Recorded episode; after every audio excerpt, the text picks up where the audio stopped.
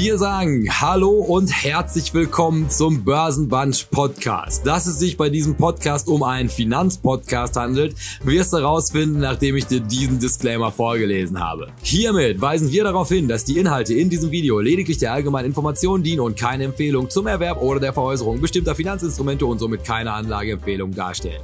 Die Protagonisten, Gäste oder Chat-Teilnehmer können nicht einschätzen, inwiefern die im Video besprochenen Finanzinstrumente ihren Anlagezielen, ihrer Risikobereitschaft und ihrer Verlusttragfähigkeit entsprechen.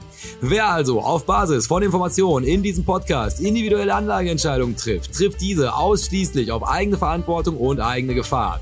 Was zur Folge hat, dass weder die Protagonisten, Gäste oder Chat-Teilnehmer für Verluste haften, die sie dadurch erleiden, dass die Anlageentscheidung aufgrund von Informationen und Kommentaren in diesem Podcast getroffen haben. Die in diesem Format angesprochenen Finanzinstrumente können unmittelbar und mittelbar von den Protagonisten, Gästen oder Chat-Teilnehmern selbst im Bestand gehalten werden. Hierdurch ergeben sich mögliche Interessenkonflikte, weil diese von altweiligen Resultaten Kursentwicklung profitieren könnten. Wir wünschen Ihnen viel Spaß mit dem nun folgenden Programm. Herzlichst, Ihr Börsenbunch. Und dann noch schnell der Hinweis, das hier ist Teil 2 von einer zweiteiligen Folge. Sprich, solltest du Teil 1 noch nicht gehört haben, guck's einfach hier drunter, da findest du den ersten Teil. Ist auf jeden Fall wertvoll für den Kontext. Ansonsten viel Spaß. Und dann sagen wir Hallo und herzlich willkommen zurück. Es ist Montag, 6 Uhr morgens. Ihr habt das Wochenende damit verbracht, diesen Kanal mit einer 5-Sterne-Bewertung zu markieren, was die beste Entscheidung eures Lebens gewesen ist. Weil wenn man irgendwann irgendwo nochmal diese A-Kondition nach Herr Strelo für eine Immobilie rausschlagen kann, dann wahrscheinlich, indem man ein Handy vorliegt, wo Spotify drauf ist, wo man sieht, die haben fünf Sterne für Börsenbunch abgegeben, da würde ich auf jeden Fall auch nochmal bessere Konditionen für machen. So, und jetzt kommen wir nämlich zurück, also nochmal, also jetzt die, die, eigentlich spannende Perspektive auf Jackson Hole, also nachdem die uns ja jetzt gesagt haben, hört mal bitte auf, jetzt so optimistisch zu sein, was die Wirtschaft angeht. Jetzt nochmal die Frage hier in die Runde. Also, was, was genau bewirkt der Notenbanker, der Japaner übrigens auch, indem sie uns jetzt die ganze Zeit damit drohen, dass es noch restriktivere Geldpolitik geben wird, nachdem sie jetzt innerhalb von zwölf Monaten in der schnellsten Tempo, dass diese Notenbanken jemals gesehen haben, Zinsen erhöht haben? Was das bewirkt? Was es bewirken soll. Also, dass naja. wir nicht drauf hören, merkst du ja. Naja, es soll zu einem Gleichgewicht führen zwischen geringerer Preissteigerung und möglichst auch geringer Lohnentwicklung. Also, dass es nicht sich selbst immer weiter nach oben dreht, weil das ist ja die äh, Definition von Inflation sozusagen, das soll dadurch bewirkt werden. Ne? Äh, es ist natürlich immer so, eine Drohung, ähm, das, ist, das kennt man aus der Diplomatie, macht nur Sinn, wenn man auch in der Lage ist, diese Drohung, also der Drohung irgendetwas folgen zu lassen. Und offenbar reichen die 5, irgendwas, wo wir jetzt stehen, an, an Zins in den USA nicht aus. Deswegen, äh, äh ich weiß, das gibt schon diese Kurven, ähm, wo man damit rechnet, äh, das ist jetzt das Plateau und wir sehen auch wieder eine 4 vor dem Komma. Ähm, diese Aussagen, die wir gerade vorgelesen haben, geben mir persönlich da keine große, keinen großen optimistischen Ausblick. Und ich verweise nochmal auf äh, André Costolani und die Bücher von ihm kann man immer reinlesen. Und bei diesen ganzen Anekdoten von ihm steht ja zwischen den Zeilen auch die Wahrheit. Und was er so deutlich sagt, wie eigentlich keiner in diesen ganzen Börsenbuchgeschichten, weil die meisten sind ja irgendwie Händler und erzählen, was sie handeln und wie und was und Stop-Management und Mindset und so weiter, ist auch alles wichtig. Ähm, Costolani spricht aber sehr ökonomisch, meiner Meinung nach, äh, analysiert er die, die Märkte und er spricht immer dass die Zinsen der entscheidende Faktor für den Aktienmarkt sind. Und ich glaube das auch. Also ich denke auch, ähm, dass die Zentralbanken jetzt schon bewiesen haben, und das ist die Fortsetzung in dieser Drohung halt, dass sie bereit sind, auch Schmerzen in Kauf zu nehmen bei allen Beteiligten. Ja. Ähm, also insofern äh, die können das länger durchhalten, als wir glauben. Das ging beim Gelddrucken ja auch schon so, ähm, wo jeder vernünftige Mensch schon gesagt hat, jetzt müsst ihr doch mal aufhören, das bringt doch alles nichts. Ne? Ähm, also da haben sie auch brav weitergemacht. Und ich denke, dass die das auch durchziehen würden. Also keiner von denen ist irgendwie mit der Mission unterwegs, besonders beliebt zu sein, sondern die wollen halt ihr Stabilitätsziel erreichen. Äh, zwei Prozent ist ja immer noch da als Zielmarke äh, en vogue. Ich hatte zwischendurch mal gedacht, das wäre weiter aufgelöst, aber das hält sich ja hartnäckig, weil das irgendwie so der perfekte äh, Ausgleich ist zwischen Angst, dass alles teurer wird und ähm, der Erwartung eben, dass eine Deflation kommen könnte.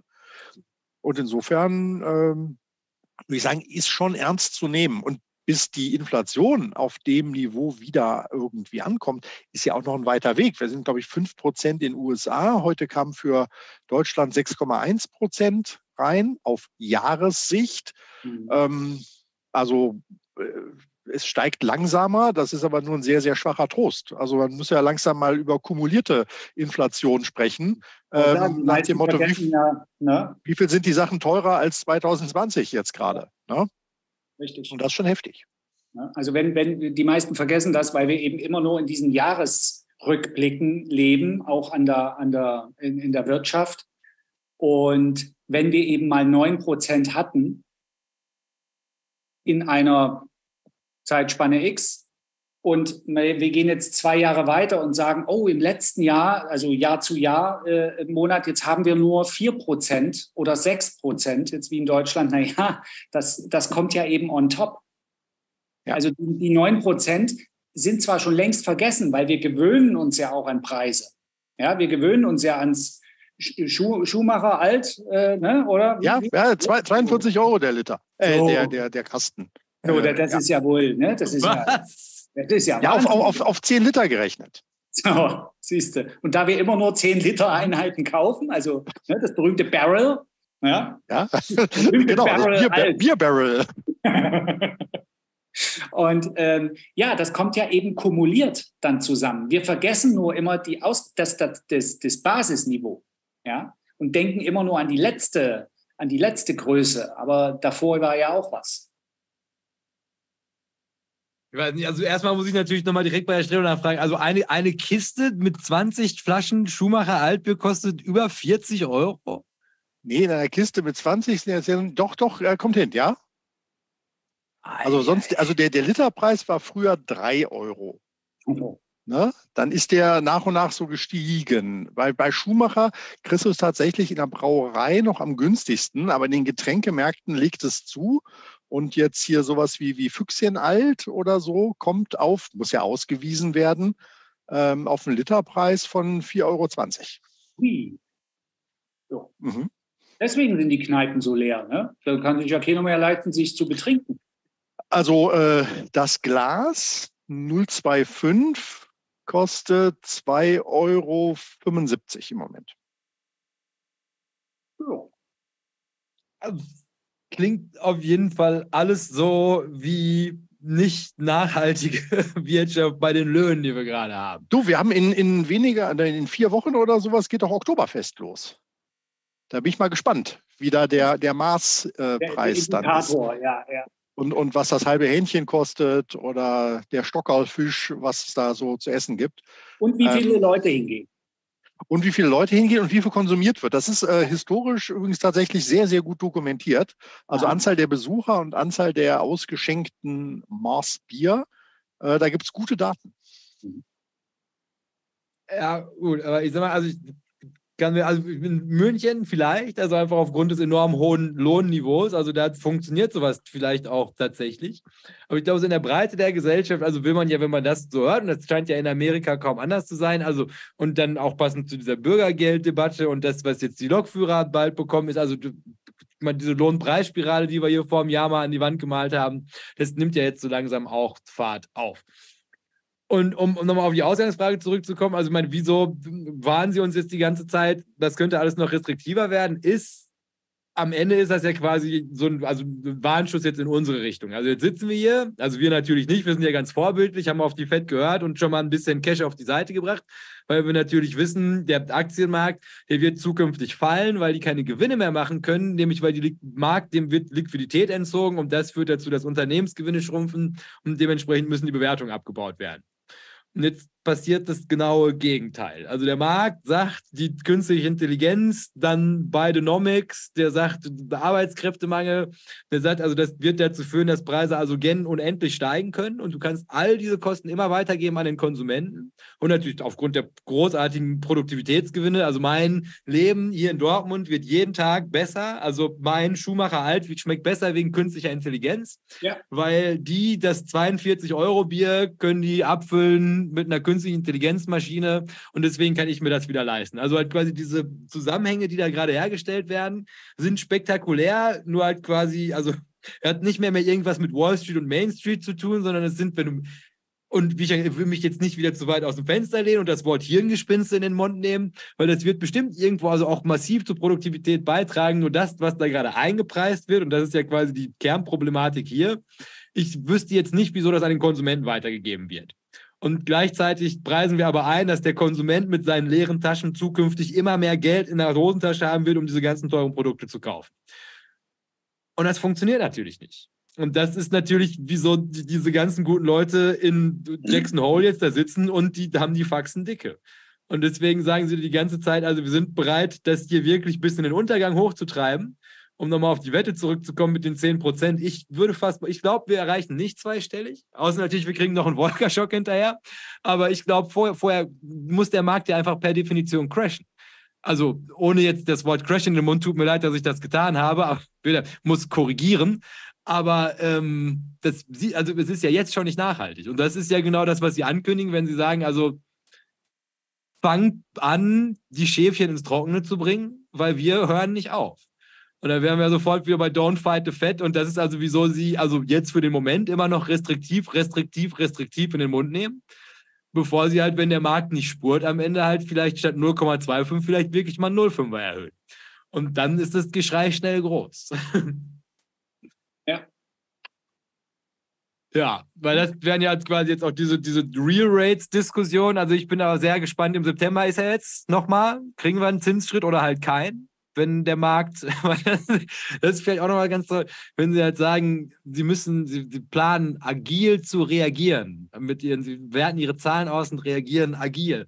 Ne, wo man dann auch denkt, ah ja, mit Ihrem Werkzeugkoffer kann die Fett agil auf Situationen reagieren, wo sie 18 Monate lang jetzt agil reagiert hat und nichts ist passiert. Also, aber unterm Strich, für mich Jackson Hole als Lachtnummer im Land verstrichen, weil der Markt, glaube ich, hat also seitdem bestimmt nochmal 4% zugelegt. Ja, kommt hin. Ja. Gut. Oder will noch irgendjemand was auf noch, noch Jerome Paul zur Seite springen? Nein. Weil dann hätte ich gesagt, obwohl ich diese Frage hier extra mit so einem wütenden Mob dargestellt habe, ist, sollen wir den Anleihenfonds von Andreas Beck nochmal stunden? Weil also, das ist jetzt hier, also wo man der Unternehmensanleihen in so einem aktiv gemanagten Fonds, aber halt vielleicht ein bisschen, bisschen trocken. Ich kenne mich da auch nicht aus, muss ich sagen. Pass auf, wir halten fest, wir halten fest, nächste Woche ist China, aber danach die Woche machen sich alle über dieses Ding hier schlau und dann reden wir drüber. Und dann machen wir jetzt nämlich lieber eine Frage, an der ich mehr Spaß hätte. Und zwar, die Frage lautet, ihr reißt es ja immer mal, Klammer auf, mit einem gewissen sarkastischen Unterton, Klammer zu, an. Deshalb frage ich jetzt einfach mal nach und hoffe, dass ihr es mal, Klammer auf, ernsthaft, Klammer zu, in der Sendung besprechen könnt. Wie steht ihr zu, den, zu dem Hype um Nvidia? Es wäre toll, wenn ihr euch nicht nur auf das hohe Multiple beziehen könntet, sondern versucht euch in den Bull Case hineinzudenken. Klammer auf, ich weiß, ihr könnt das. Emoji mit Sonnenbrille und lächelnd, Klammer zu. Und dann diesen ernsten Aufruf habe ich dann auf die, das Original Cisco Systems Logo gesetzt und uns dann nochmal in so einer Drachenachterbahn nach oben rasen lassen. So, Freunde, also, jetzt ernsthaft. Das, ne, nehmt das ernst. Ja, ja. Ähm, also, genau, weil, weil, wenn wir es ernst nehmen, also erstmal, ich kenne mich mit Nvidia gar nicht aus. Ähm, also da, da, da, müsste man ja genau in diese Firma hineinschauen. Äh, und ich kenne mich auch mit Halbleitern nicht aus. Also Chips, was die herstellen.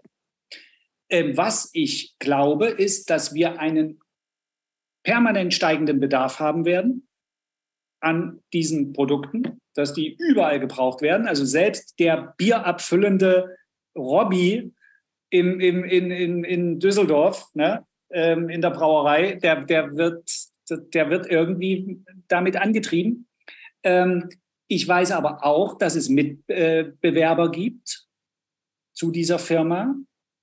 Ähm, ich habe heute gelesen, ich kann es bestimmt nicht mehr vorlesen, ich erzähle es einfach so, also hier kurz äh, äh Buch, äh, stelle ich irgendwann mal vor, äh, habe ich gerade in der Mache, sehr, sehr spannend. Ähm, dass, da ging es wieder um den Zyklus eines Unternehmens. Und es ist im Durchschnitt nach 50 Jahren ist der Zyklus eines Unternehmens rum, komplett. Das Unternehmen löst sich auf, wird übernommen, scheidet aus aus dem Prozess ähm, äh, und damit aus dem Aktienmarkt. Oder macht was komplett anderes, siehe Nokia Gummistiefel oder Traktoren bei äh, Lamborghini. Richtig. Ne? Dann wird hier natürlich auch wieder in dem Buch natürlich wieder von, von Läden gesprochen wie äh, IBM oder wie ähm, Apple könnte man, nee, Apple kann man noch nicht dazu zählen. IBM kann man dazu zählen. Ich glaube, das war auch das beste Beispiel hier drin. Ja, die gibt es. Also die waren mal da in den 70ern und die sind heute immer noch da. Äh, gar nicht so sehr auf den Wert schauen und auf den Aktienkurs und so weiter. Sie sind einfach noch da. Natürlich. Aber so und so viele Unternehmen sind das eben nicht mehr, die mit IBM äh, damals gestartet sind, um bei, bei dem Beispiel zu bleiben. Deswegen ähm, würde ich sagen, auch hier, alles ist zyklisch und Nvidia wird wahrscheinlich in 100 Jahren nicht mehr da sein. Die Wahrscheinlichkeit ist sehr groß. Wenn sie noch da sind, dann haben sie irgendwas richtig gemacht. Und äh, in diesem Geschäft, ähm, also ich habe ich hab so eine Analyse-Software ähm, und da wird mir zum Beispiel, fragt mich nicht, wie das funktioniert, das ist quantitativ, äh, wird das alles gemessen und man kriegt nur so Daten und, und, und Bilder, vor allem Grafiken für die Doofen wie mich, äh, kriegt man dann so Grafiken. Ähm, da wird der Burggraben angezeigt in einer, in einer bestimmten Stärke. Das wird auch farbig dargestellt.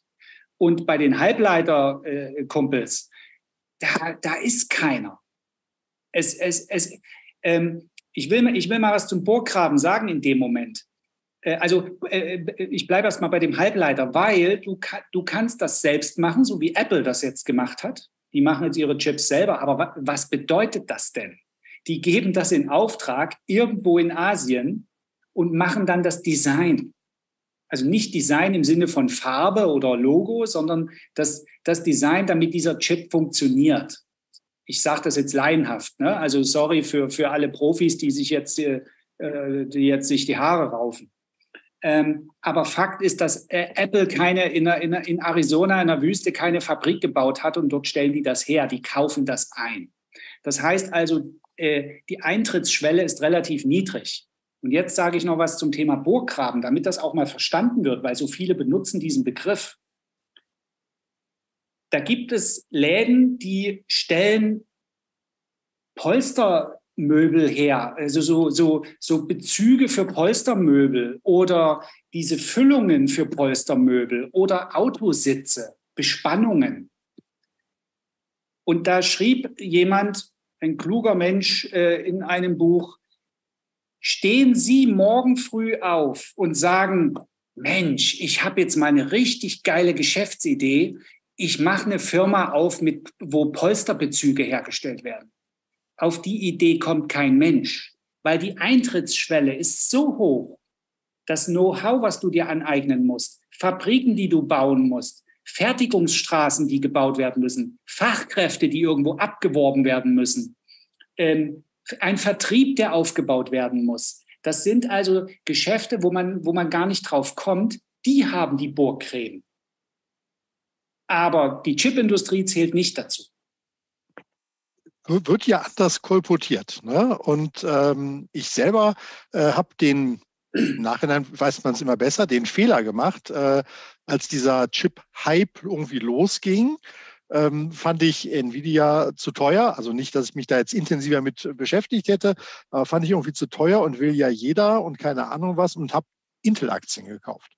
War äh, bis heute jetzt nicht so das Brummer-Geschäft gewesen, weil ich mir eben dachte, und das ist eine Vorstellung, die man ja vielleicht auch als Investor über Bord werfen sollte, die gab es immer, gefühlt immer. Die waren eigentlich, die wissen, wie es geht, die verdienen auch Geld. Äh, zu dem Zeitpunkt haben die auch noch ordentlich Dividende gezahlt gehabt. Ähm, so nach dem Motto, die werden sich doch nicht dauerhaft abhängen lassen. Dauerhaft meint irgendwie von Chip-Generation zu Chip-Generation, weil da ist offensichtlich einiges schiefgelaufen, irgendwie, dass sie den Anschluss verloren haben. Ähm, und das scheint ja irgendwie nicht so gut zu laufen dort. Die sind jetzt auch wieder zurückgekommen von ihren Tiefs irgendwie. Aber nichtsdestotrotz, was bei Nvidia abgegangen ist, ist eben einzigartig. Und da gibt es halt entsprechend, das ist dieser KI-Hype, der im Frühjahr eingesetzt hatte, der da natürlich reingespielt ist. Aber auch ansonsten haben die einen ordentlichen Abstand. Ich habe auch keine Ahnung von dieser Branche und der Technologie dahinter glaube aber tatsächlich, dass die wirklich ganz weit vorne sind. Es wollen ja auch ganz viele genau diese Chips jetzt haben äh, und versuchen die auf Vorrat zu kaufen, bevor es irgendwelche Exportverbote äh, oder ähnliches dann halt gibt. Und ich habe es, ähm, um es mal wirklich dann ernst zu nehmen, äh, weil die Multiples sind natürlich total aberwitzig, habe ich es äh, überlegt und es erinnert mich dann sehr stark an Tesla. Tesla hatte auch eine Bewertung, die jenseits von Gut und Böse war. Und die sind da aber, wir reden von einer Zeit, äh, wo die eben nur Geld verbrannt haben und nicht einen Dollar Gewinn gemacht haben äh, und haben das entsprechend äh, umdrehen können tatsächlich, obwohl das natürlich auch mega kapitalintensiv ist. Ähm, und von daher würde ich auch an der Stelle sagen, sagt niemals äh, nie. Also ich würde so ein Unternehmen nie abschreiben wollen, dass das gar nicht der Fall ist wir arbeiten an der Börse halt mit Wahrscheinlichkeiten. Und die Frage ist ja, wie wahrscheinlich ist es, dass sich einzelne Cases wiederholen. Also auch das Unternehmen, was tatsächlich irgendwie jetzt einen Track Record von 100 Jahren erfolgreichem Existenz und Geldverdienen hat, ja, auch die gibt es. Aber wie du schon sagst, Tino, es ist eben nicht die Mehrheit, sondern die meisten haben irgendwie ein anderes Schicksal, das sie ereilt. Und das äh, kann jetzt bei Nvidia natürlich auch sein, dass das eben diese Ausnahmeerscheinung halt ist. Ähm, und das kann man sich irgendwie auch schön rechnen, hinrechnen. Ähm, ich glaube tatsächlich, dass die so eine Marktdominanz entwickeln, dass sie äh, dieses Wachstum auch tatsächlich auf sich vereinen können, dass die Nachfrage auf sich vereinen können, dass die Mitbewerber eben in dem Segment, wo Nvidia stark ist, keinen Versuch starten werden, wegen Burggrabeneffekten, weil eben Chip-Architektur oder was genau auch da ähm, das Brain ist, was dahinter steckt, weil die es eben nicht schnell nacheifern können. Ja, mhm. und äh, insofern, also diverse Chip-Sachen werden ja äh, in und um Dresden auch äh, mit vielen Milliarden Euro gefördert. Ähm, für Versorgungssicherheit kann man das sicherlich als Argument auch anführen. Hoffentlich ist dem dann auch so im Falle eines Falles.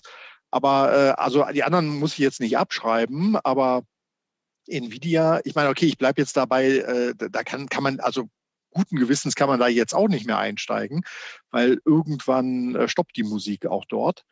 Aber äh, Respekt vor der Leistung, die die gezeigt haben. Die haben ja die Erwartungen mehrfach immer wieder übertroffen und Respekt natürlich für diejenigen, die da frühzeitig eingestiegen sind. Äh, hoffentlich auch in Abwägung des Risikos, also nicht all in. Und äh, denen gönne ich natürlich die Gewinne, dass sie bei der Geschichte jetzt auf der richtigen Seite stehen. Auf jeden Fall. Also, ich habe mich also damit in Zuge auf, jetzt nimm es doch mal ernst, weil also man nahm das ja irgendwie immer so lapidar bei den Multiples. Ganz genau deswegen, weil man sich ja gedacht hat, naja, wo genau soll das denn hinwachsen? mich mal, damit, also wieso ist das überhaupt so speziell und, und wieso kann das überhaupt so teuer werden? Das liegt daran, dass also in meinem kleine Leute-Computer hier vor mir ist etwas drin, das nennt sich CPU. Und das, was Nvidia baut, ist etwas, das nennt sich GPU. Und diese GPU-Technologie, die ist mehr oder minder, also soweit ich das nachvollziehen konnte, die war über große Stellen, war das so verlacht, weil die Leute halt gesagt man braucht so einen Allrounder und Nvidia hat halt damals gesagt, nee, wir brauchen den Fokus auf die Grafik. Und deswegen so ein alter Gamer wie ich, der damals noch, glaube ich, bis zum N64 Computerspiele gemacht hat. Auch ich brauchte, als ich mir für den Lockdown so einen neuen Computer gekauft habe, um Videos zu schneiden, sagte mir irgendjemand, du brauchst eine Grafikkarte und die muss von Nvidia sein, weil das sind die einzigen, die die Technologie haben, die überhaupt in der Lage sind, richtig mit Premiere Photoshop zu arbeiten. So, und dann habe ich das damals, also ohne groß nach. Also war schockiert, wie teuer das gewesen ist, aber die haben halt gesagt, das ist der Goldstandard und es gibt, es gibt keinen zweiten dafür. So, und das lag jetzt halt daran, also dann, also nichts konnte so gut Grafik machen und die können wohl, sind auch in der Lage, über diesen Grafikfokus halt Grafiken zu erkennen. Und das ist jetzt irgendwie, wo es spannend wird. Also das mit dem Fokus auf künstliche Intelligenz, die ja den ganzen Tag nichts macht, außer sich tausende von Bildern angucken. Da brauchst du halt irgendwas, was gut Grafiken erkennen kann. Und dafür ist es wohl halt irgendwie Perfect Match gewesen. Und deswegen braucht jetzt jeder, der künstliche Intelligenz machen möchte, braucht diese GPUs. Und weil halt quasi selbst der von Herr Strelo weise ausgewählte Intel-Geschäftsführung halt damals gesagt hat, naja, die kleinen pisseligen Kinder und ihre Computerspiele, das hätten die aber gerne. Wir bauen hier Computer wie Konrad Zuse und machen die richtigen hier CPU-Technologie. Soll der, ich weiß gar nicht, sind, sind das Südkorea oder sind das auch, ist das auch Taiwan? Ich wüsste nicht mal, wo Nvidia sitzt. Gute äh, Güte. USA. USA. So ein US-Unternehmen. Meine schon. Ja, ja. Ja, klar. Ey, was? Ja, ja, ja. Ja, ja, doch. Nein, also, jetzt, egal wie rum. Also auf jeden Fall, also, also da haben jetzt diese Technologie und sind da jetzt führend. Und dann, also scheint das ja, und deswegen, also, da, also um jetzt diesen Case mal irgendwie ernst zu nehmen, ist also, wieso würde ich sagen, also das ist spannend, ist, weil das, dieser Name kam ja eigentlich bei allen großen technologischen Wenden, die wir jetzt so durchgemacht haben, in den letzten fünf Jahren kam das auf. Also wenn ich meine Videospiele machen würde, sagte mein Kollege, brauchst du eine Nvidia-Karte für. Für hohe Rechenleistung am Computer brauchst du die Nvidia-Karte. Dann, ihr erinnert euch, wisst ihr noch Krypto-Hype von vor ein paar Jahren? Wollte ich gerade sagen, das ist der zweite Hype eigentlich, den Nvidia jetzt für mich bewusst mitmacht, ja, äh, weil das eben auch die, die Mining-Farmen, äh, das waren auch alles Nvidia-Chipsets, die gebraucht worden sind. Und wissen Sie noch, als wir damals Metaverse-Folge gemacht haben, Herr Strelo? Richtig. Aus der zweiten Reihe. Nvidia genau, war damit, damit der Markt auch Beine bekommt. So, und auch wieder Nvidia. Und jetzt kommt künstliche Intelligenz, auch wieder Nvidia. Also um das jetzt mal ernst, also jetzt mal dieses lustige Multiple beiseite, ja. ist also diese Technologie, auf die die sich damals spezialisiert haben, die scheint jetzt also an allen Ecken und Enden, also alles, was die Zukunft bringt, läuft über dieses GPU. Bringt einen dann natürlich zu der Frage, also ist das jetzt dieses, was war das letzte Mal, ich glaube 45, als wir das letzte Mal geguckt haben, Multiple da drauf. Und das ist ja wirklich schon, also deswegen liegt es auf der Cisco-Folie schon echt, echt teuer. Also halt quasi für so einen Preis die Menge an Gewinnen einzukaufen. Und, und das wäre jetzt halt also der Punkt, wo ich sagen würde, also obwohl ich jetzt mit meiner dilettantischen Recherche schon sagen würde, also ich sehe absolut den riesen Mehrwert und also tatsächlich auch, auch einen massiven Burggraben allem Anschein nach. Also ich glaube, in, in so einem Markt und bei dem Margenausbau, den die jetzt hinbekommen haben, also man hat das ja jetzt also gesehen da bei den Zahlen letzten Mittwoch, ähm, also die können die Preise anziehen, wie sie wollen, und die Leute müssen das bezahlen einfach.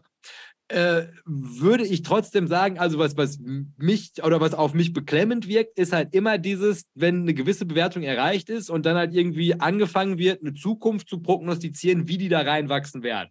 Das ist eigentlich immer ein schlechtes Zeichen. Also im Nachhinein, also quasi du bezahlst ja jetzt abgezinst die Cashflows der Zukunft und halt quasi, da ist ja jetzt halt quasi schon so viel Zukunft in diesem Preis, dass eine ganze Menge gleichzeitig über einen sehr langen Zeitraum gut gehen muss, damit dieser Preis, den du heute dafür bezahlst, zukünftig immer noch eine clevere Idee ist.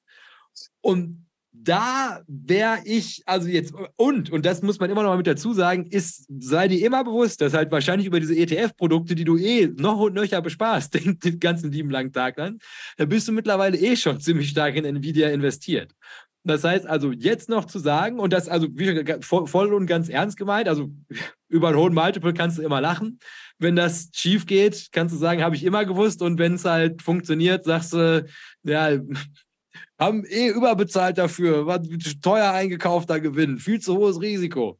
Aber von der Machart hätte ich gesagt, also ich kann absolut nachvollziehen oder ich kann seit neuestem nachvollziehen, was der Bullcase dazu ist, wäre aber trotzdem nicht bereit, also die Kohle noch dafür locker zu machen, weil halt einfach die Zeitspanne, auf die das wirklich sauber durchlaufen muss, und ne, ich denke mal, dass die guten Geschäftsführer von Herr Strelos Intel jetzt auch nicht da sitzen werden und sich denken, ja, das war's dann wohl, dann gehen wir jetzt einfach in Ruhe hier pleite, während Nvidia den ganzen Markt nimmt. Also irgendjemand wird wahrscheinlich kommen und es sind bestimmt zehn Jahre, die das in dem Tempo weiter wachsen muss und also das wird ja also von 13 Milliarden nächstes Jahr müssen die 18 Milliarden Gewinn machen und da muss viel klappen. Also damit das diese Preise gerechtfertigt bleiben.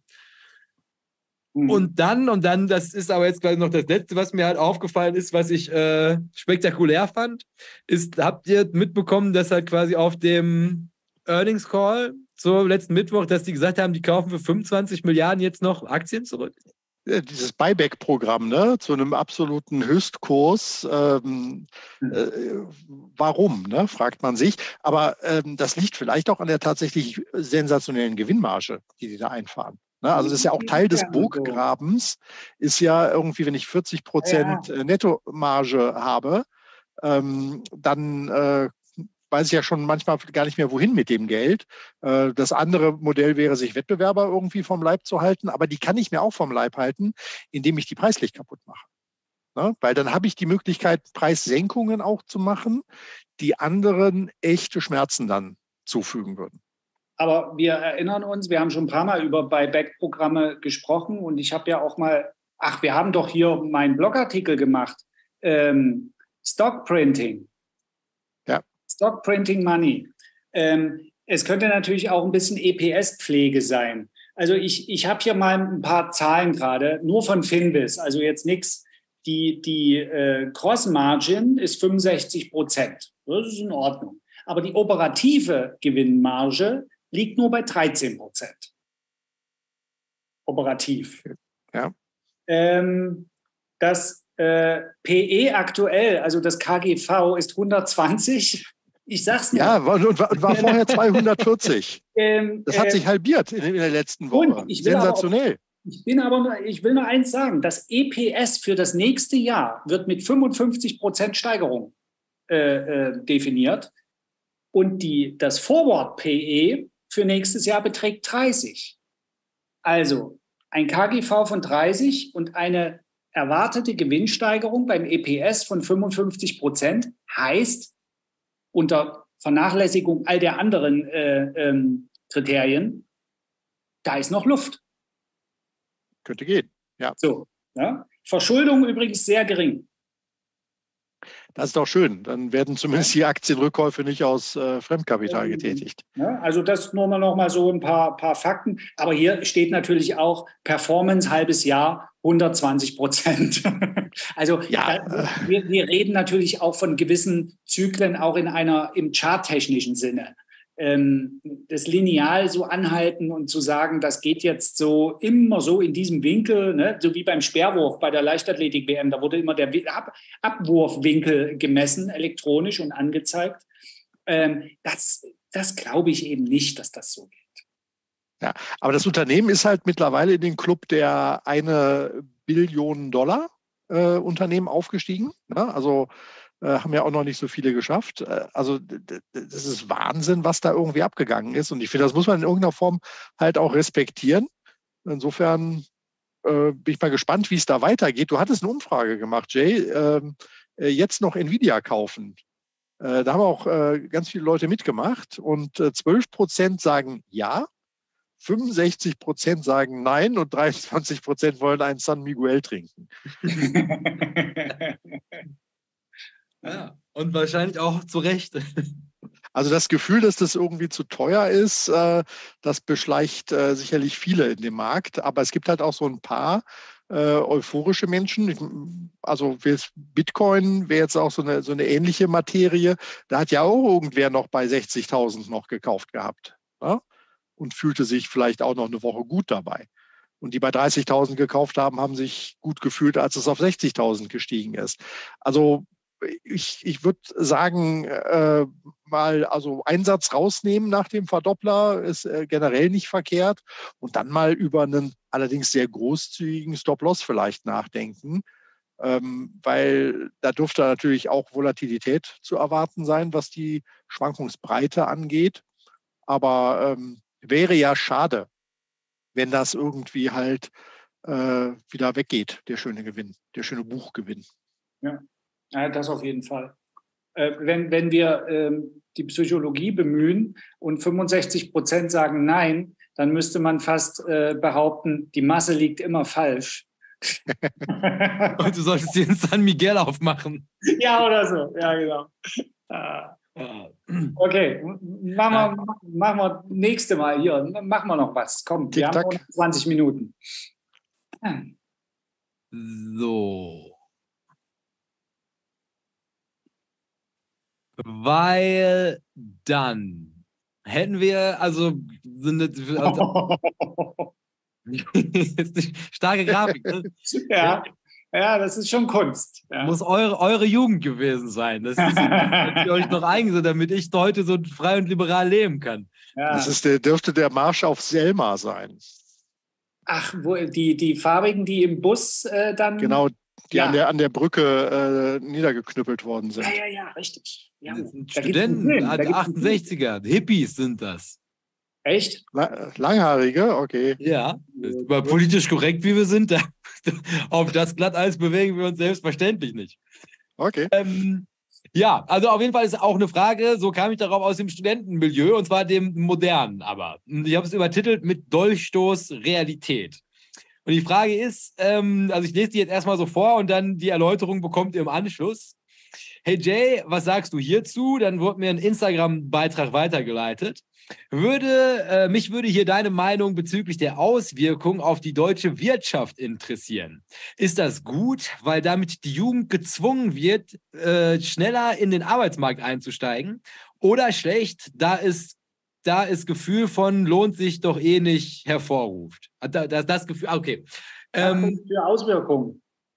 Was? Was denn für Auswirkungen? Äh, hierauf. Das habe ich tatsächlich auch, auch überhaupt nicht mitbekommen, aber äh, richtig, richtig üble Nummer.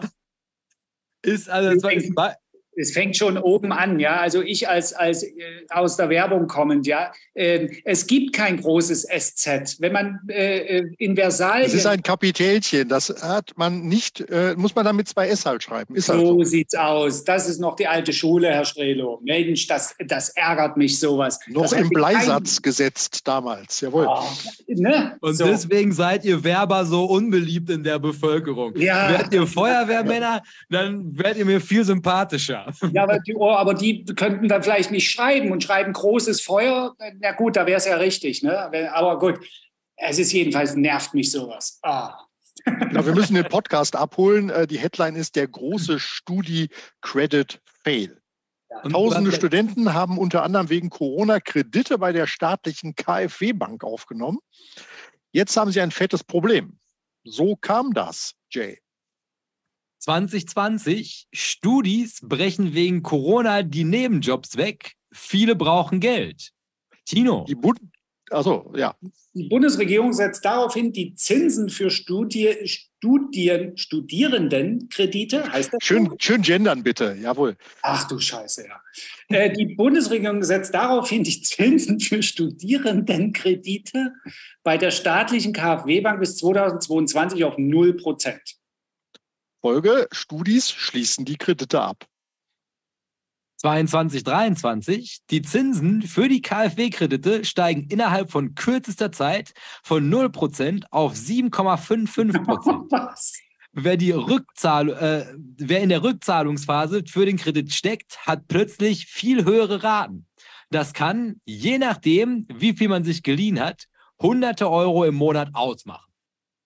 Ja, Vorsicht bei indizierten Zinssätzen. Gibt es hier noch so ein, hier so aus, so, so, von Reddit, das, Ding da noch mit dran? Da schrieb ein Nutzer, besonders in der Hinsicht, dass die Bundesregierung in der Corona-Krise aktiv dafür geworben hat, unter anderem durch temporäre Zinsübernahmen, äh, ist das echt schlimm. Kenne viele, die das annehmen mussten, unter anderem ich, und die jetzt vor einem Riesenbatzen Schulden sitzen, der durch die hohen Zinsen erst Mitte der 30er abbezahlt ist, sagt ein Nutzer. Unfassbar hier nochmal, also glaube ich, wie das gekommen ist, aber das muss man hier in dieser Sendung nicht erzählen. Ja. So, und jetzt nochmal also zu der Ausgangsfrage ist, was macht das jetzt mit der Generation Z, mit den 20-Jährigen bei Herr Strelo im Büro? Sind die nur gekommen, um bei der Börse zu arbeiten, weil die die Zinslast von der KfW tragen müssen? Oder nee, weil der Bruder da schon arbeitet, aber das ist eine andere Geschichte. Ja, also, weil, also erstmal, also ich habe das auch, ich war, also meine erste Reaktion darauf war auch, ich habe gesagt, ach du Scheiße, kann nicht sein. Was für ein asozialer. Ja, aber, aber das sind ja nun staatliche äh, Institutionen, von denen wir hier sprechen. Ja, das ist ja nicht irgendeine Privatgeschichte, äh, ähm, die sich auf Kosten der Studenten hier die Taschen voll macht. Da würde man es nicht anders erwarten, weil es ist äh, deren Geschäftsmodell und da muss jeder auch damit klarkommen, wenn er unterschreibt. Aber hier reden wir von einer, das ist doch eine Staatsbank. Oder? Also ist die Förderbank des die Staates. Förderbank. Die, die, ja, die, also ja, Förderbank ja, ist tatsächlich das Konstrukt, äh, ja. die übrigens äh, den größten Anteil der Telekom-Aktien immer noch hält. So, schön, prima. Da können Sie ja schön jedes Jahr diese 5% Dividendenrendite kassieren. Und äh, sie fördern, das ist die KfW, also die fördern, das steht wahrscheinlich in deren Satzung oder Genossenschaftsprotokoll oder wie sich das auch schimpft. Und gefördert werden soll ja wohl bitteschön der Student, der sich auf den Arsch setzt, seine, seine Bücher liest, zu den Vorlesungen geht und hinterher einen Job hier hoffentlich in Deutschland, äh, Zwinker, annehmen möchte ähm, und zum braven Steuerzahler wird. Und dem gibst du jetzt erstmal schön einen mit, damit er auch so richtig schön ein Urvertrauen nennt man das, wenn ein Säugling, ne, der zur Mutter, mhm. das nennt man das Urvertrauen. Und hier äh, kann der Staat mal wirklich ein Urvertrauen den Studierenden gegenüber entwickeln. Äh, äh, äh, damit ist Ironie auch zu Ende jetzt. Ähm, Finde ich furchtbar. Und das noch aktiv zu bewerben. Und die, also ich meine, die konnten das damals nicht wissen. Okay, die, also, das ist ja die, dass die Zinsen steigen konnten, ganz genau. Wissen, also dass sie so schnell in kurzer Zeit steigen. Aber ich frage mich natürlich schon, wo war das Produktinformationsblatt, was du heute bei jedem Finanzprodukt nämlich aushändigen musst, äh, demjenigen das erklären musst oder er muss zumindest per Unterschrift erklären, dass er es gelesen und verstanden hat. Ähm, weil das war mir natürlich jetzt auch nicht bewusst, dass das offensichtlich ja Kredite sind und das müsste man jetzt aber nachrecherchieren, die an einem die an einem äh, Index äh, hängen, also die Zinsen. Ja. Ähm, weil das ist ja irgendwie. Also, variabler Zins, ne? was bei den Hypothekenzinsen in Amerika damals eben das Problem war.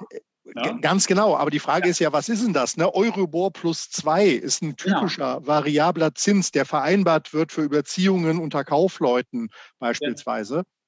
Äh, weil du weißt ja halt nicht, wenn derjenige äh, irgendwie mit seiner Rate in Verzug kommt, wie dann das Zinsumfeld ist. Deshalb nimmst du eben solche sich laufend aktualisierenden Zinssätze, schlägst dann da nochmal was drauf und dann weißt du, dass du eigentlich immer auf der guten Seite bist. Ich kenne jetzt keinen Zins, äh, der irgendwie bei 7,55 Laien also, also ankommen könnte. Also das ist schon fast wucherverdächtig. Ja. Und die Frage ist natürlich, haben die das bewusst so unterschrieben? Sind die auf die Risiken hingewiesen worden? Und warum hat man denn bitteschön damals, da gab es noch die Verschuldung der Bundesrepublik Deutschland für null. Ja. Warum hat man nicht da einen Topf geschaffen, indem man Staatsanleihen rausgehauen hat mit einem 0% Coupon und hat aus diesem Topf bitte diese studentischen Hilfskredite dann gemacht.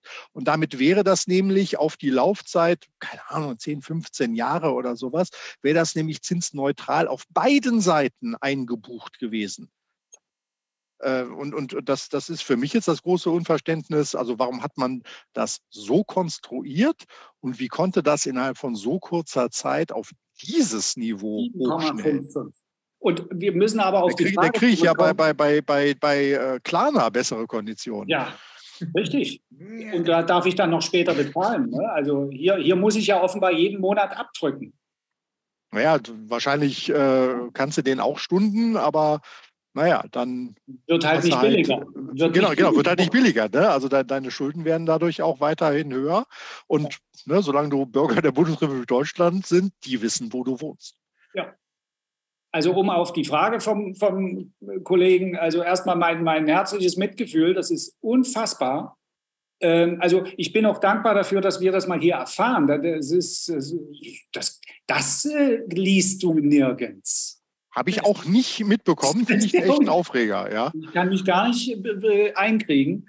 Ähm, und ich kann mir schon vorstellen, ich habe gerade von diesem Urvertrauen des Kindes zur Mutter gesprochen. Ähm, ich kann mir schon vorstellen, dass es einige Trends gibt, äh, die jetzt da sitzen, mit diesem Problem behaftet sind und sich sagen, diese Arschlöcher, die können mich mal. Genau, schön auswandern, also gute so. Ausbildung hier mitnehmen, dann auswandern und sagen, war nett, danke. Ja. Also auch gerade die KfW ist ja, obwohl sie ja so ein halbstaatliches Institut ist und ja mit dem Wiederaufbau wirbt, ist ja, also die war ja schon, als ich noch studiert habe, als so eine Schurkenbank bekannt. Ach so. Und also, ne, wie ich gesagt, also die, an die du geraten bist, wenn du halt Student gewesen bist und wenn halt BAföG nicht ausreichte oder aus irgendwelchen Gründen nicht funktioniert hat, ging es halt zur KfW.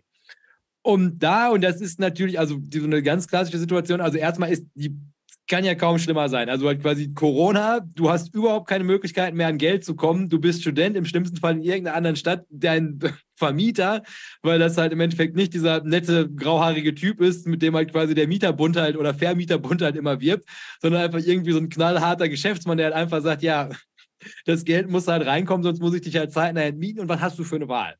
Das heißt also quasi das Erste, was du machst, ist, wenn die Bundesregierung sagt, dann leist dir doch von der KfW, gehst du dahin und ich glaube, da wird niemand das Dokument gelesen haben. Und auch wenn du denen gesagt zweifelt, hast. Da zweifelt ja auch niemand an. Du sagst es gerade so schön in der Reihenfolge. Wenn die Bundesregierung sagt, geh zur KfW, dort zahlst du 0% Zinsen und da kriegen wir dich über, über diese Krise hinweg geholfen. Dann sagst du dir als gut äh, äh, Gutgläubiger Mensch. Ja. Ne, sagst du dir, Mensch, das ist mein Land, ich lebe hier, ich bin Bürger, ich habe Personalausweis und meine Regierung empfiehlt mir das. Na Mensch, dann mache ich das doch mal. Und vor allem auch, äh, ne, ich wollte das nur noch mal so ein bisschen im theaterschauspielerischen Sinne noch mal darstellen.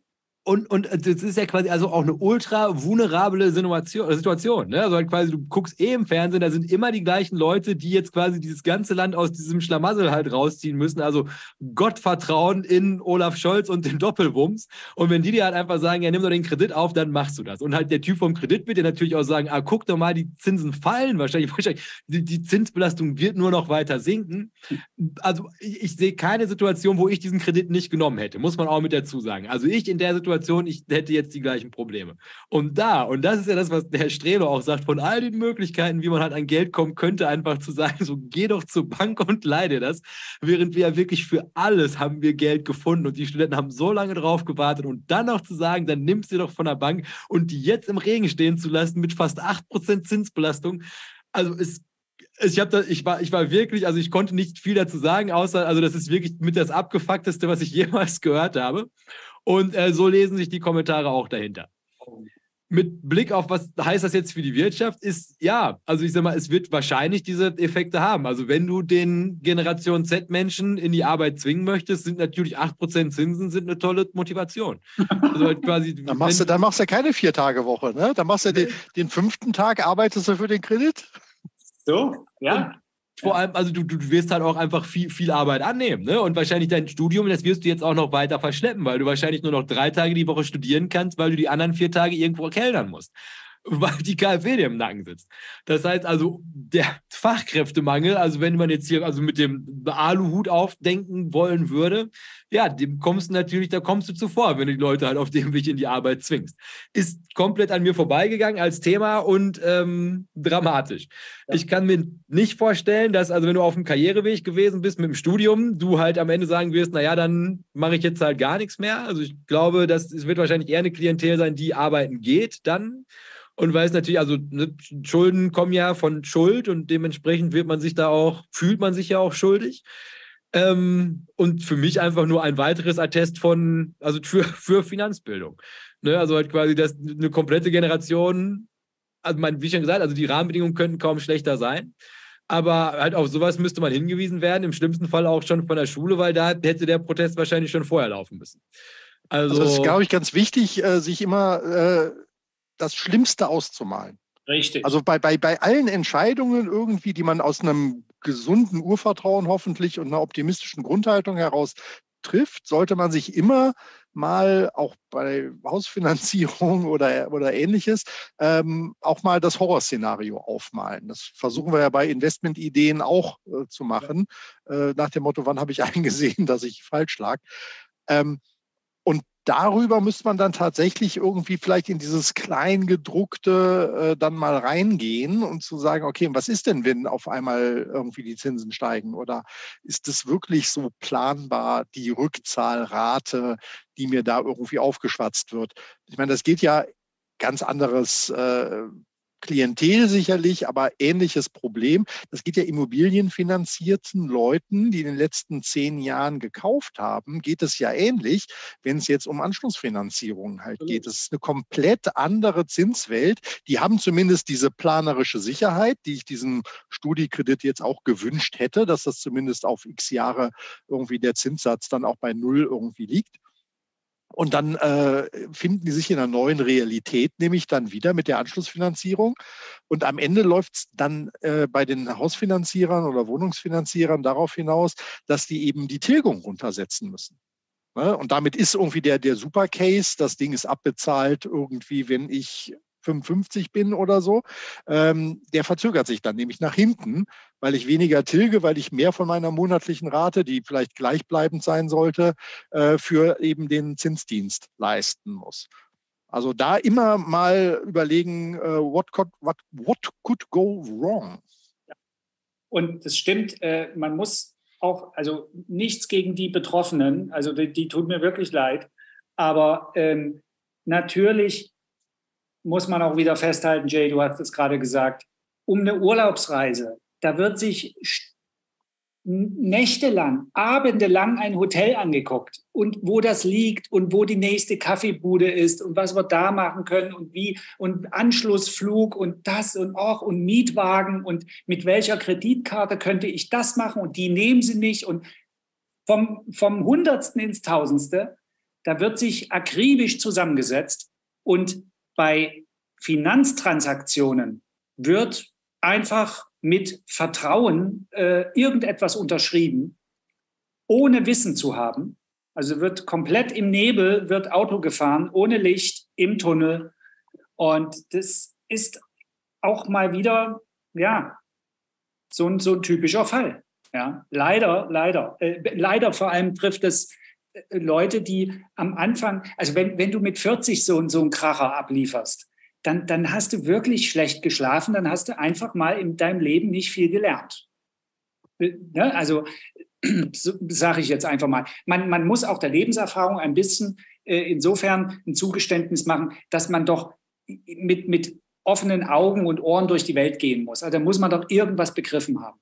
Aber 22-Jährige hier quasi über den Tisch zu ziehen, das hat schon ein bisschen einen anderen Geschmack. und sind wir hier, das ist ja auch eine hochkomplexe Situation. Ne? Also die hätten erstmal den Vertrag verstehen müssen, was niemand tut dann hätten sie sich halt von da aus organisieren müssen, hätten in einer ultra prekären Situation, also das musste ja alles sehr, sehr schnell gehen, ja. halt überhaupt erst nochmal eine Alternative finden müssen, beziehungsweise auch mit der kleinen Lobby, die sie haben, Druck auf die Bundesregierung auszuüben, überhaupt eine Alternative angeboten zu bekommen. Weil das Miese an der ganzen Geschichte ist ja, dass die damit jetzt allein gelassen werden. Also du, du hattest keine Chance. Also selbst wenn du es gelesen hättest und du hättest gesagt, ey, was würde das denn bedeuten, wenn die Zinsen jetzt auf 50 Prozent hochgehen und der Typ hätte dir gesagt, dann zahlst du halt 70 Prozent jedes Jahr da drauf. Wenn du nicht entmietet werden möchtest in einer Stadt, wo du im schlimmsten Fall keinen kennst, weil du Erstsemester bist und noch nie in der Uni gewesen bist, außer mit Zoom, ähm, du musst es unter, also das ist ja wirklich ein Vertrag mit Revolver am Kopf. Ja. Und da, also das habe ich, also das ist für heute, aber ich würde sagen, lass uns diesen Fall mal weiter verfolgen, wie das ausgegangen ist, weil ansonsten übernehmen wir vielleicht von Börsenbunch aus die Lobbyarbeit und solidarisieren uns mit den Studenten dazu, weil das ist mit das Mieseste, was ich im Jahr 2023 rund um Finanzen in diesem Land gehört habe. Also wenn, wenn mich das betreffen würde oder meine Tochter, ich würde auf jeden Fall zu einem Anwalt gehen. Auf jeden Fall. Ein Gespräch kostet nichts. Da kriegst du sogar noch einen Kaffee. Ja. ja. Ja. also, können, also KfW sitzt in Frankfurt, äh, Bockenheim, Stadtgrenze Westend. Ne, äh, da könnte man auch mal eine Demo vor Ort dann machen. Vanessa soll da einen Aufkleber dran anbringen, dass die wissen, wir haben es auf dem Schirm, diese Sauerei. Sehr gut. Gut, Freunde, weil die Frage ist ja, wollt ihr noch eine Frage? Na komm, eine machen wir noch. Aber ich glaube, die, die jetzt kommt, ist ein bisschen komplexer. Ja, dann sind wir umso kürzer. Der Zeit geschuldet. So, ist die ist die E-Mail-Frage. Also, er sagt, liebes Börsenbunch, ich bin erst seit ein paar Monaten dabei und arbeite mich langsam durch eure tollen Videos. Das finden wir, das ist gut formuliert und dann lese ich auch weiter, wenn das so startet. äh, jetzt bin ich an der, an der, an der, jetzt bin ich an der Folge Monopoly Madness vorbeigekommen und hätte dazu eine Frage. Ihr erwähnt eine Menge Vorteile, die die großen Technologiemonopolisten durch ihre Monopolstellung realisieren. Gerade die Faktoren sinkende Grenzkosten, mithilfe der Skaleneffekte werden die Produkte für den Konsumenten günstiger und mehr denn je gibt es umsonst. Einfaches Erschließen neuer Märkte. Der Wohlstand verteilt sich weit über die westlichen Industrieländer hinaus, da Großkonzerne einfacher in neue Länder expandieren können. Sehr große Arbeitgeber, viele Menschen bekommen zukünftige, zukunftsfähige Arbeitsplätze. Warte, jetzt muss ich euch einmal hochschieben sind aus Sicht des Kapitalismus doch eigentlich Errungenschaften. Würde Amerika sich nicht selbst schaden, wenn sie mit Hilfe der Federal Trade Commission eine Regulierung vornehmen würde, was aus Sicht eines Aktionärs bedeuten würde, dass das von euch beschriebene Hauptproblem vielleicht gar nicht so problematisch wäre? Soll ich euch die noch mal ein bisschen auflassen? Oder habt ihr die Essenz ja, dieser ja. Frage es geht ja, auch, ist, ist sehr, sehr vorbildlich strukturiert auf jeden Fall. Ja, wunderbar ja. geschrieben und äh, gut, gut, nee, auch verständlich, ja. Ähm, da geht es ja um so Kandidaten wie Google, ne? Und äh, Hey, hey, hey, als Aktionär nimm die da wieder raus. Amazon kannst du haben, die zerschlag ruhig. da ja Strelos, Saubude, ähm, Marktmacht ausnutzen. Ähm, ich glaube, es wird sogar gerade aktuell schon wieder diskutiert, dass das so nicht ewig gehen kann. Und, es, äh, ne, ähm, und ähm, unsere persönliche Meinung äh, steht völlig, äh, die spielt keine Rolle. Ähm, aber die, die Frage bezieht sich ja, also um, um sie jetzt zu verdichten, schaden sich die USA damit, wenn sie dort eingreifen? Das glaube ich nicht. Das glaube ich nicht, denn also ich weiß nicht viel, aber ich kann zumindest ein bisschen, was, was die Börse angeht, kann ich mir Folgendes vorstellen. Wenn man jetzt so einen Laden wie Amazon aufspaltet, also ihn zwingt, dass die Bude sich aufspaltet in verschiedene Segmente, die sie ja heute schon haben. Wenn die ihre Earnings äh, berichten, dann berichten sie ja nach Sparte. Richtig. So, und äh, diese, diese Läden, äh, also Google, ich habe mal irgendwann vor, vor äh, gefühlt vielen Jahren, zehn Jahren oder so in der Zeit, damals habe ich noch die Zeit gelesen, da war eine Doppelseite mit allen Firmen, wo Google drin hängt. Und die, die, äh, also so Startup ähnlich, aber eben nicht Startup, weil äh, Google das äh, selbst im Eigenbetrieb macht. Und ähm, äh, alle möglichen KI- und Robotik-Experimente, die dort ge gefahren werden.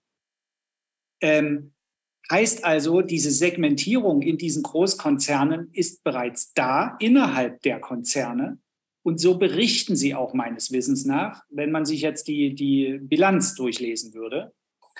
Und deswegen würde eine, eine Zerschlagung, eine Aufspaltung könnte sogar zu folgendem Phänomen führen, dass es für den Aktionär der Muttergesellschaft sogar Vorteile bringt, wenn er, wenn es das normale Prozedere geben sollte, äh, anteilmäßig auf, äh, er hat jetzt 100 Amazon-Aktien und bekommt dann, äh, die werden dann aufgesplittet in, in 30 da und 20 dort und 10 dort und so weiter. Ähm, und dann sind das eigenständige Gesellschaften an der Börse, die wiederum in ihrem Segment sich äh, mit Konkurrenz auseinandersetzen müssen. Konkurrenz belebt das Geschäft und sorgt auch dafür, dass Druck entsteht auf alle, die am Markt teilnehmen, alle Unternehmen. Und insofern kann ich mir das jetzt nicht vorstellen, um nochmal die Frage in dem Schlusssatz zu formulieren, dass die USA sich damit schaden würden. Im Gegenteil. Also würde ich auch so sehen von der Argumentation her, ähm, dass eben gibt ja diesen sogenannten äh, Holding-Abschlag, wenn eben alles in, in so einer Zentrale zusammengefasst wird und es ist glaube ich, von der Wirtschaftstheorie her schon nachgewiesen, dass die Einzelteile sich da besser entwickeln. Wir kennen diese ganzen Spin-offs bei Siemens beispielsweise, die eben nicht mehr äh, der ganz große Laden ist, der alles macht, sondern jetzt locker fünf Unterfirmen hat. Auch Bayer ähm, hat da äh, das ein oder andere schon abspaltungsmäßig durchgemacht. Ähm, also das, das passt auch. Auch der Staat ist nämlich bedroht vom Monopolanbieter. Also das ist eine Situation, wo der Staat auch unter Druck gesetzt werden kann. Und äh, das lassen die natürlich ungern mit sich machen. Deshalb ist das auch, glaube ich, von der Kommission da die Aufgabe, ähm, diese Wirtschaftsmacht nicht zu groß werden zu lassen, weil die können dann natürlich A, können die dich steuermäßig aushungern lassen. Ne? Über eine geschickte weltweite äh, Konstruktion ähm, können die dann halt schauen, dass die Steuern eben nicht mehr in den USA fällig werden. Äh, und dann hast du mit deinem Haushaltsproblem, das du ohnehin schon hast, äh, noch eine größere Sorge. Ähm, das hast du bei kleineren Gesellschaften wahrscheinlich nicht oder zumindest nicht so lange die Angst davor haben, dass die irgendwie besser prosperieren würden als Großmacht, als Monopolist weiß ich nicht. Das hat nämlich, wie gesagt, immer andere Folgen. Ne, der Staat macht sich erpressbar, was dann Arbeitslosigkeit angeht, ne, weil dann drohen die irgendwie in ein anderes Land abzuwandern und dann hast du ganz viele Arbeitslose und so weiter. So läuft das hier ja mit äh, Strukturförderung auch ganz gerne. Also insofern denke ich, äh, der Mechanismus, ähm, der da jetzt so relativ logisch beschrieben worden ist, Skaleneffekte äh, und ähnliches, ähm, der läuft nicht zwingend zugunsten des Staates. Und deshalb glaube ich auch, dass das grundsätzlich richtig ist. Es muss halt so ein äh, Gleichgewicht der Mächte geben. Ne? Keiner darf den anderen zu sehr dominieren, sondern die müssen sich gegenseitig in Schach halten mit einem gemeinsamen positiven Ziel, Wachstum, mehr Beschäftigte, größeres BIP. Äh, ne? Also das, das muss schon irgendwie ein gemeinsamer Zielkatalog sein, der da verfolgt wird. Und wenn die eine oder die andere Seite eine Oberhand hat, ist es immer schlecht der Staat, das vielleicht noch ganz kurz, ist ja auch quasi der, der ein bisschen, ähm, also zumindest in den USA, äh, das machen soll, damit die Wirtschaft weiterhin gut funktioniert und damit sie unter, wir reden jetzt von den USA ganz, ganz pur, äh, damit sie unter den ökonomischen Gesichtspunkten funktioniert, die der Kapitalismus, der freie Markt dort äh, äh auch bestimmt. Genau, und, unter Spielregeln natürlich. Ne? So. Und wenn äh, natürlich äh, äh, die genannten großen Unternehmen dafür sorgen, dass sich gar kein Wettbewerb mehr entwickeln kann, dann ist natürlich auch eine Innovationskraft irgendwann vielleicht nicht mehr vorhanden. Und das ist dem kapitalistischen System natürlich gar nicht immanent. Dort geht es um Weiterentwicklung, um Wachstum. Wir sind ja zum Wachstum verdonnert. Und deswegen äh, könnte man über kleinere Einheiten wieder dazu kommen, dass es Wettbewerb gibt. Diese ganze Geschichte übrigens ist ja ururalt, jetzt im, im, nicht wirklich historisch, aber im, im Börsensinne. Das wurde in den nee, 30er Jahren, aber ich glaube sogar noch früher, das Antitrust-Gesetz wurde dort geschaffen, weil zum Beispiel ein John D. Rockefeller mit ähm, Standard Oil Das war die einzige Ölgesellschaft in den gesamten USA und der hat den kompletten Handel abgewickelt. Das geht nicht. Das, das genau, ich glaube, AT&T mit Telefonie war so ein ähnlicher richtig, Fall. Richtig, ja. Ich glaube, am Ende ist es ja quasi, also mit, mit Blick auf den Wettbewerbsvorteil zwischen den Staaten, ist das, was da jetzt gerade in den USA passiert, ist das eine schlechte Entwicklung. Das ist ja genau Tinos Beispiel mit diesem Sitzhersteller. Ne? Also halt quasi ab einem gewissen Punkt erreichen Unternehmen eine Größe, da kann niemand mehr in diesen Markt eintreten, weil es halt einfach so astronomische Größen annimmt, dass das halt quasi kein zweiter mehr nachbauen kann. Also zu, egal wie viel Geld du hast. So, das bringt dich jetzt halt automatisch in eine Situation, dass du halt quasi ganz genau eine Person hast, die setzt den Standard für Sitze und der wird es halt für immer brauchen. Könntest du natürlich sagen, ah, ich entwickle irgendwie einen ganz genialen neuen Sitz auf Basis des Einsitzens, den es gibt. Und das passiert in den USA ja auch. Die lassen ja alles patentieren. Also von den Nadelstichen, wie der Sitz gemacht wird, über die Ledermarmorierung. Und da kommst du nicht mehr dran. Also wenn Tino versuchen würde, seinen eigenen Sitz zu entwickeln, der würde sofort aufgrund von 20 Patenten verklagt, die die USA genau aus diesem Grund der Wettbewerbsverzerrung am laufenden Band einführen. Und, und wenn ich durchkomme, dann werde ich aufgekauft. Ich komme gar nicht, ich komme nicht in den Markt. Ich kriege ein Angebot, ich kriege ein Angebot äh, genau in diesem Fall, was ich nicht ablehnen kann. Und wenn ich es ablehnen würde, dann würde mein, mein, mein, mein, mein Pferde, da würde ein Pferdekopf in meinem Bett liegen. Ja? ja? Und das Ding ist aber auch quasi, wenn Tinos Sitz besser wäre als der aktuelle Standard ist, dann kaufen sie ihn einfach mit angedrohtem Pferdekopf und lassen seinen Sitz wieder verschwinden, wenn es halt zu teuer wäre, den massenhaft zu produzieren, weil sie dann die Anlagen umstellen müssten. Ja. Das heißt also, in dieser Größe ist Wettbewerb nicht mehr intakt. Und das ist genau diese Robert Barons Geschichte, Rockefeller, JP Morgan, Bilderberg, wie sie alle heißen. Ne? Also ab einem gewissen Punkt musst du eh eingreifen. Und dann, und das sieht man ja jetzt gerade in den USA eigentlich sehr, sehr gut, ist, dass das ja dabei nicht bleibt, sondern dass halt diese Ultramonopole, und das ist das, was Herr Strelo sagt, also die werden ja auch total gefährlich, also für ihre Umwelt ab einem gewissen Punkt. Weil du kannst denen natürlich halt alle Regeln schreiben, in, also die Rahmenbedingungen, in denen sie Kapitalismus betreiben sollen. Und dann fangen sie aber an mit sogenannten Lobbyisten, die in der Lobby auf dich warten, um noch mal ein Wörtchen mit dir zu sprechen, der lieber Politiker, halt auch noch mal ihre Interessen durchzusetzen. Und da kommen dann so tolle Sachen bei raus, wie das also quasi von diesem ESG-Gesetz, also halt wie genau wirst du zertifiziert, um halt quasi der Umwelt gegenüber sauber zu halten, aus irgendwelchen Gründen die Ölmultis ausgeschlossen sind. Also sowas wie ExxonMobil, auf die treffen diese ESG-Vorschriften nicht mehr zu zu. Und dann kann man jetzt natürlich fragen, ach, wie kann das denn sein? Ich hatte gedacht, die hatten auch irgendwas mit der Umwelt zu tun. Ja, das ist halt cleverer Lobbyismus. Und das ist natürlich genau die Problematik. Also was passiert, wenn diese Konzerne zu groß werden? Und ab einem gewissen Punkt geht es natürlich auch zulasten deiner Wettbewerbsfähigkeit und vor zwei Wochen hätte ich jetzt noch China anbringen können und sagen, und dann kommt irgendwann jemand und überholt dich. Aber das weiß ich jetzt seit neuestem auch. Also ich glaube, China überholt niemanden mehr und wird wahrscheinlich bald von Somalia überholt, wenn das so weitergeht. Die haben auf jeden Fall die Zinsen gesenkt. So. Der Somalia? Nee, China. Nee, äh, China. Und, und Bei Somalia bin ich nicht ganz auf der Höhe. Die haben die Quellensteuer für Aktien ne, ausgesetzt. Oder Irgendwas. Nee, die haben auch an, der Leitzinsschraube haben sie auch gedreht. Ja, aber Dann, irgendwas war auch Also die wollen im Prinzip natürlich auch irgendwie jetzt diesen Schuldenkollaps, also Immobilienbesitz ja. in China und Verschuldung und so weiter, Evergrande, ähm, da wollen sie natürlich irgendwie auch dran und deshalb haben sie da so einen speziellen Leitzins, der für Immobilienkredite geht, den haben sie halt gesenkt und abgemildert. Also das, was bei den Studenten hier hochgesetzt In die andere Richtung, ganz genau. Der Chinese, ah, das ist ja, das ist interessant. Ja, für, für, für die, äh, damit äh, bei den Immobilienschulden da jetzt keiner okay. kurzfristig hops geht. Oh, okay. Ja, die, die, die kümmern sich noch um ihre Leute. Ja. Na gut, die brauchen die Leute ja auch nicht im Arbeitsmarkt. Die haben ja nicht genug Jobs für die jungen Leute. Wir brauchen ja irgendjemanden, der noch im Café arbeiten kann. Und deshalb müssen wir die jungen Leute leider drangsalieren. So unterscheidet es sich, weil das Kapitalismus sich nicht mehr fair ausgleichen kann, weil es alles durch Monopole, durch Estrelos, Amazon-Aktien ist alles schlechter geworden. ja.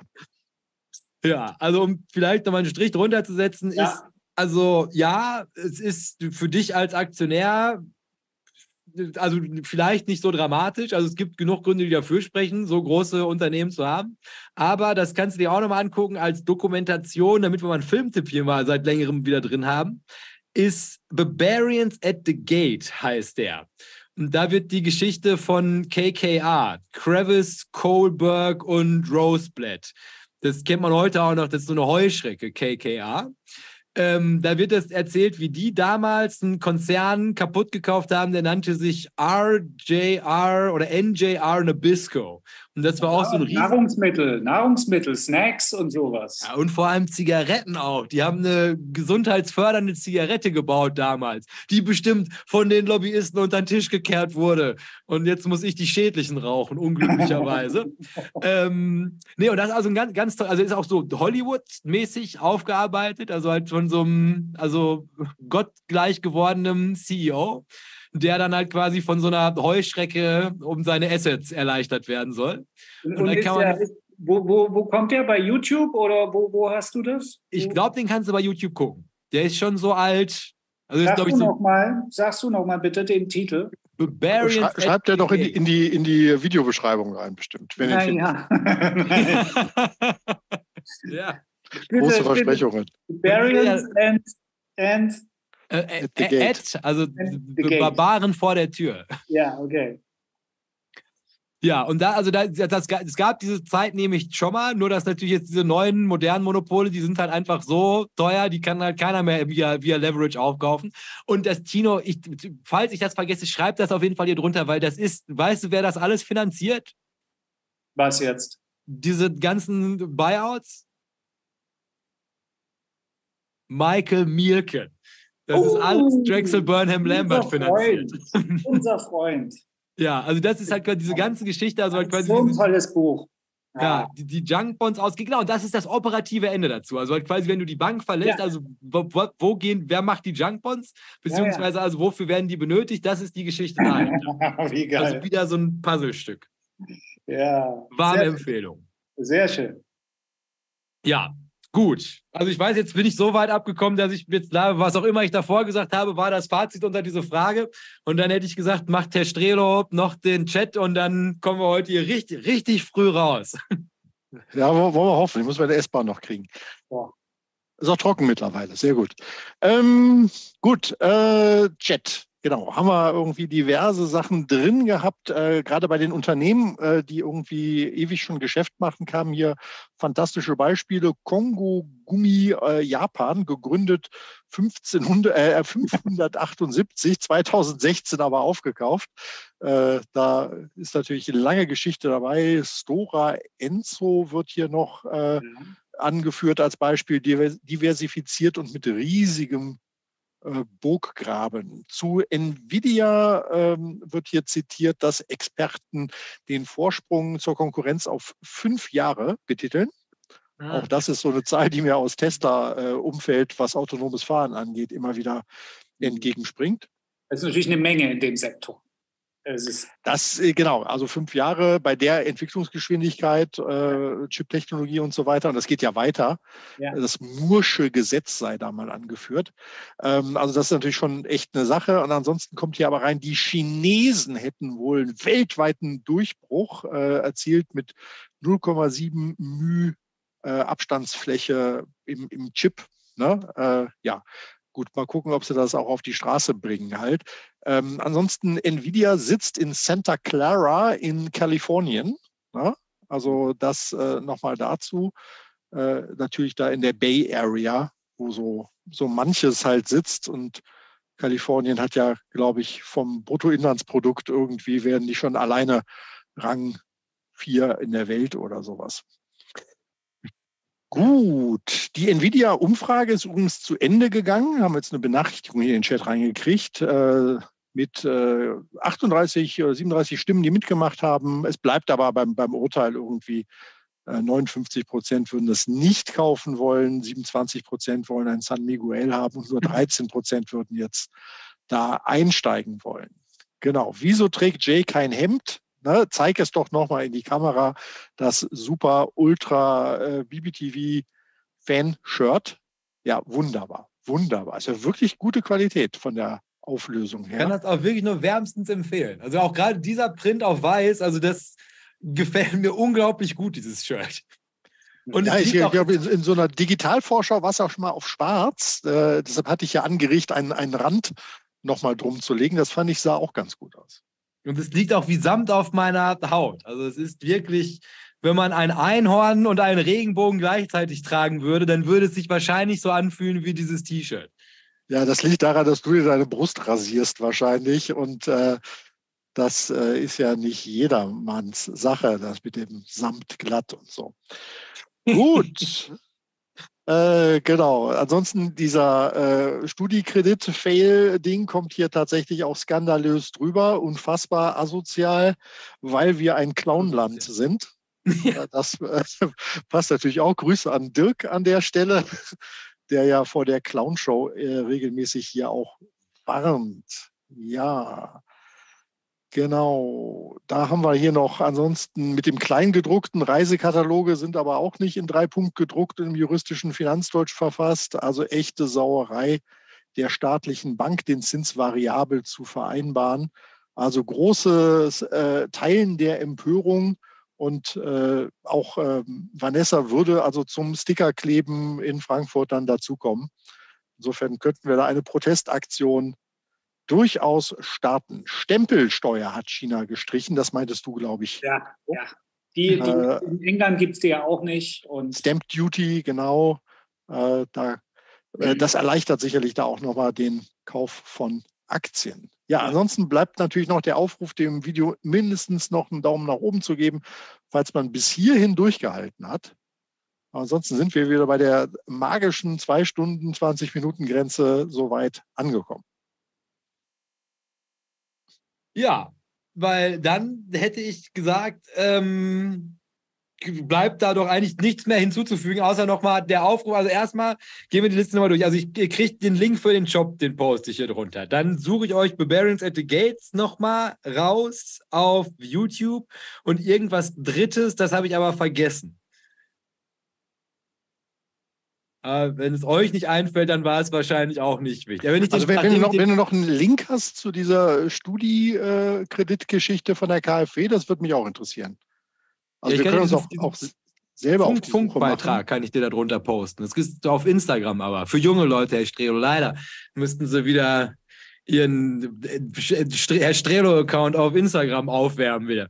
Ja, gut, könnte ich ja mal machen. Auch wenn das natürlich unter den Recherchequellen noch weit abgeschlagen hinter Wikipedia kommt. Ja, aber Funk ist öffentlich-rechtlicher. Also das, das ja, schon. Aber können die, können die nicht, die konnten doch YouTube immer ganz gut. Ja, bestimmt auch da, aber ich hoffe, dass dein Algorithmus komplett verklebt ist mit Börsenbunch-Videos. Jeder Aufruf bringt uns Geld, mit dem wir wieder neue T-Shirts kaufen können. Das ist doch alles. Genau, guckt euch die, die doofen Werbespots an.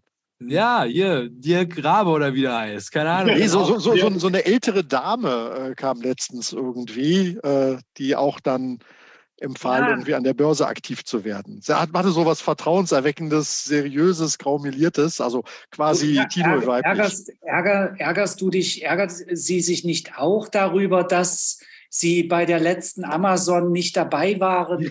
Genau, so, so direkte Ansprache, emotionales Packen ne, ja. und Kitzel an der Gier. Ja, ja und, und das Alter als Mensch. Das ist doch bestimmt die Schwester von der Frau Sander. Ne? Jawohl. Ja, könnte sein, aber vielleicht äh, ist unser Algorithmus da ja auch anders als der von Jay. Ja. Das können wir aber auch diese Woche nochmal mal oder irgendwann im Laufe dieses Jahres vielleicht noch machen, die besten Werbespots nochmal analysieren, die hier vor diesem Video laufen. Weil mir würden auf jeden Fall auch diese zwei aus Dubai sehr positiv auffallen. Und so ein ganz bärtiger, wie er es geschafft hat, irgendwie aus 2000 Euro, 200.000 Euro monatlich mit irgendwas zu machen. Da hörst du natürlich ganz aufgeregt zu. 15 ne? Minuten Werbespots, na, die scheinen es sicher leisten zu können. Das muss ja funktionieren. Ja, ich kriege ich krieg ja so blöde Temu-Werbung angezeigt und poste dann den falschen Link. ja, das ist aber, das war eine sehr positive Überraschung. Da habe ich mir noch gedacht, ach Herr Strelo. Ja. Alter Mann. Ja. Schnell kopiert, nicht, nicht angeklickt, ja. Ja, naja, aber es war auch, auch trotzdem. Es war sehr, ungefähr so seriös, wie diese Sendung hier auch ist. Gut, weil ich glaube, das sind doch auf jeden Fall schöne Schlussworte für das Ganze hier. Und dann würde ich nämlich sagen, ähm, bedanken wir uns erstmal wie immer bei allen fürs Zuschauen. toll, dass ihr auch diesen Mittwochabend mit uns verbracht habt. Und danke für das Liken, für das Einkaufen in dem Shop, für die 5-Sterne-Bewertung im Podcast, die ihr uns ja zwischen den zwei Podcasts gegeben habt. Schreibt hier gerne Kommentare drunter und auch gerne mal wieder Fragen. Also wie ihr seht, das ist mir jetzt, ich, ich, die gehen nicht verloren. Ich sammle die irgendwo und äh, dann gibt es meist eine Frage, bei der ich mich besonders schuldig fühle, die dann dazu führt, dass wir eine ganze Fragenfolge machen. So. Und dann würde ich sagen, läuft hier also das Outro, was es übrigens auch als T-Shirt zu kaufen gibt mittlerweile. Ah. Ja. Der Originalprint, ja. der, also auch selbst wenn du diesen Kreis hast, da unten steht noch so, so ein Teil von dem Kopf mit raus. Ganz marginal, aber da merkt man, ist alles noch echte Handarbeit. In PowerPoint. Ja, schönen Abend noch. Ciao.